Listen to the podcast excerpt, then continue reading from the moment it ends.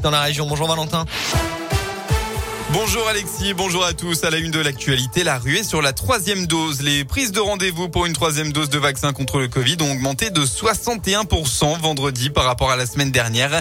Une annonce faite hier par le patron de la plateforme de prise de rendez-vous Doctolib. Une conséquence évidente de l'annonce de la prise de parole du président Emmanuel Macron mardi prochain à 20h. Le chef de l'État qui devrait revenir sur la reprise épidémique, mais aussi sur d'autres sujets comme les réformes à venir et la situation économique du pays.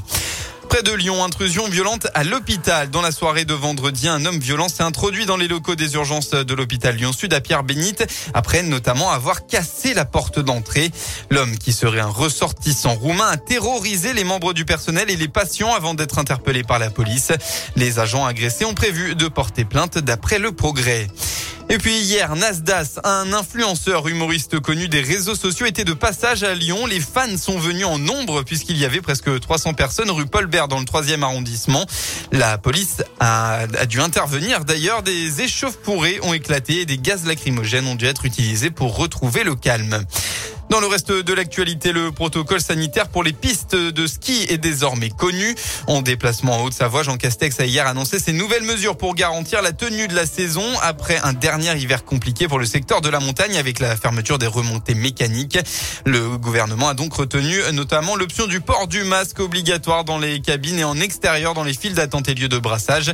Une distanciation sera également imposée dans les files d'attente des remontées. Une fois installé sur le télésiège, on pourra euh, finalement le masque à l'air libre. On passe au sport du football. Attention à ne pas lâcher prise. Nouveau match important pour l'OL ce soir qui se déplace à Rennes, un concurrent direct puisqu'au classement, les deux clubs sont à égalité de points. Clôture de la 13e journée de Ligue 1 donc. Coup d'envoi ce soir à 20h45. Ce sera sans Moussa Dembélé euh, et Tino Kadewere, tous les deux absents. En rugby à Gerland, le loup qui restait sur deux défaites d'affilée a battu le Castre Olympique hier. Résultat final 30 à 27. Le club est troisième à égalité de points avec Montpellier. En parallèle, un match brouillon avec la victoire au bout. Le 15 de France a hier assez difficilement battu l'Argentine dans ce premier test de la tournée d'automne. Résultat final 29 à 20. Les Bleus affronteront ensuite la Géorgie dimanche prochain à 14h.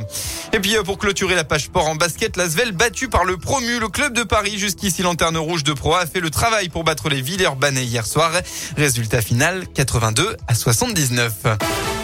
Voilà pour l'essentiel de l'actu. On passe à la météo. Eh bien, c'est une journée plutôt nuageuse qu'on va retrouver dans le Rhône aujourd'hui. Quelques éclaircies cet après-midi dans le sud du département et de la grisaille partout ailleurs avec peut-être même de rares averses dans la soirée.